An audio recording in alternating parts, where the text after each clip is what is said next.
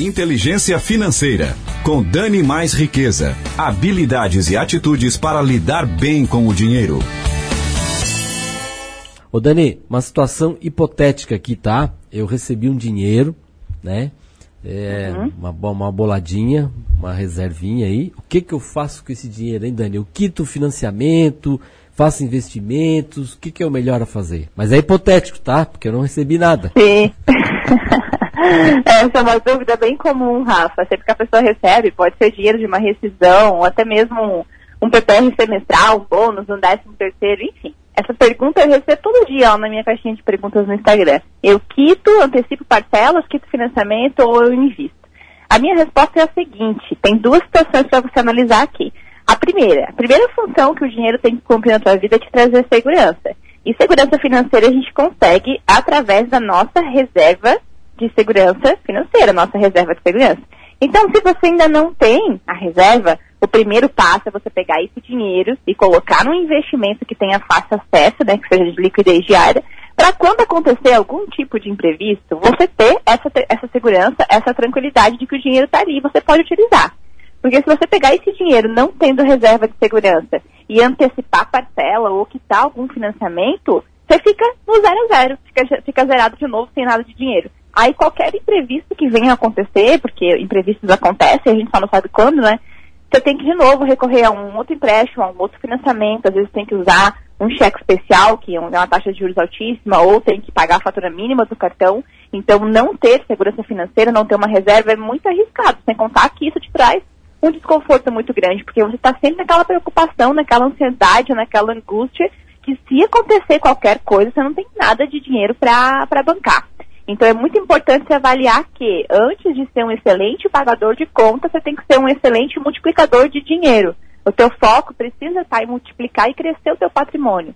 Porque se você está pagando as suas parcelas em dia, coisa que já cabia no teu orçamento mensal, já cabia na, nas suas despesas mensais, continua pagando e foca em aumentar o teu patrimônio, em construir dinheiro sobrando na tua conta.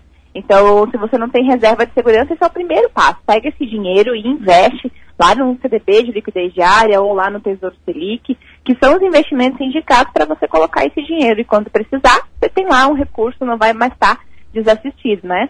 Agora, se você já tem a reserva de segurança, lembra sempre que você tem vários objetivos e o dinheiro, você precisa de dinheiro para todos eles. Então, eu sempre olho quais objetivos são prioridade, quais são mais importantes se eu quero ter liberdade financeira, eu vou usar esse dinheiro para liberdade financeira. Se eu quero fazer uma viagem, quero levar um filho para Disney, quero fazer alguma coisa assim, eu vou pegar uma parte desse dinheiro e vou usar com isso também, caso eu já tenha minha reserva de segurança.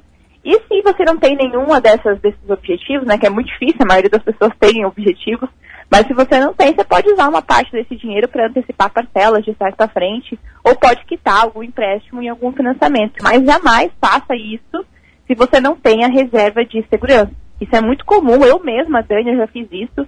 Quando eu, eu recebi um dinheiro de um emprego que eu trabalhava um tempo atrás, eu não tinha essa consciência financeira. Eu peguei o dinheiro e quitei o financiamento do meu carro e fiquei no zero zero zerada de novo. Então isso é muito comum, Rafa. Muitas pessoas fazem isso. Então não faça isso. É óbvio que os juros do financiamento, ele é muito maior do que os juros de um investimento. Isso é, isso é, é, é um fato. Só que a gente não leva só isso em consideração. A gente precisa levar em consideração a nossa situação financeira. O dinheiro tem três funções ali para seguir, né? Três, três estágios: segurança financeira, liberdade financeira e independência financeira. Você tem que garantir pelo menos a primeira. A grande maioria das pessoas não tem nem a primeira que é a segurança. Então foque nisso, construir a tua reserva de segurança, a tua segurança financeira. Depois você antecipa parcelas ou quita algum empréstimo ou financiamento. É, a, é uma análise assim, é zerar o caixa nem pensar, né? Não, de forma alguma. é. É, é uma, realmente, como se diz, é a pergunta que surge bastante de, das pessoas é, e sempre fazer essa avaliação de, de, de que ter sempre uma reserva e não zerar tudo simplesmente porque recebeu um extra aí para fazer exatamente esse planejamento, acho que é fundamental, né?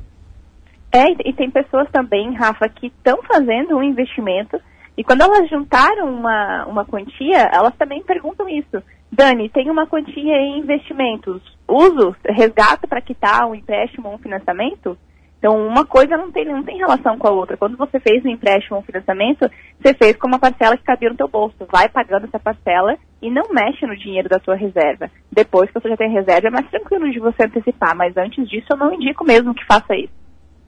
É, e como você está relatando a questão da, do uso da reserva, exatamente. Se, se é um extra, principalmente, e tem aí, é, não, não formatou a reserva, pode usar. E, e aí, se não é um extra, se a pessoa vai ficar sem renda por um tempo, uhum. aí é outra questão a ser avaliada, né? Exato, exatamente. Tem que avaliar caso a caso. Em a maioria dos casos, a pessoa não tem reserva e realmente não vale a pena antecipar parcela ou quitar algum empréstimo ou financiamento.